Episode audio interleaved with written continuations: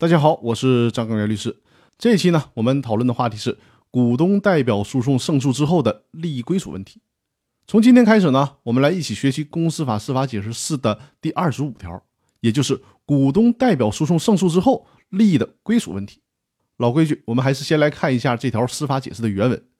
第二十五条是这样规定的：股东依据《公司法》第一百五十一条第二款、第三款规定，直接提起诉讼的案件。胜诉利益归属于公司，股东请求被告直接向其承担民事责任的，人民法院不予支持。通过这条司法解释，我们就可以明白，虽然股东以自己的名义提起诉讼，但是呢，实际上是为了公司的利益而提起的诉讼。这个诉讼针对的也是损害公司利益的行为，公司实际上才是真正的原告，提起诉讼的股东仅仅是名义上的原告。也就是说，股东代表诉讼胜诉之后所获得的利益。应该是归属于公司的，而不归属于股东。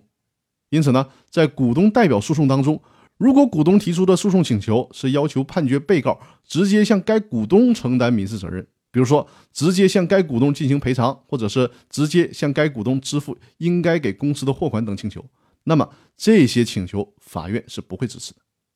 在后续的音频当中呢，我会和大家详细的分析《公司法司法解释四》第二十五条里所包含的这些法律问题。那我们今天的分享呢，就先到这里。更多内容下期继续，谢谢大家。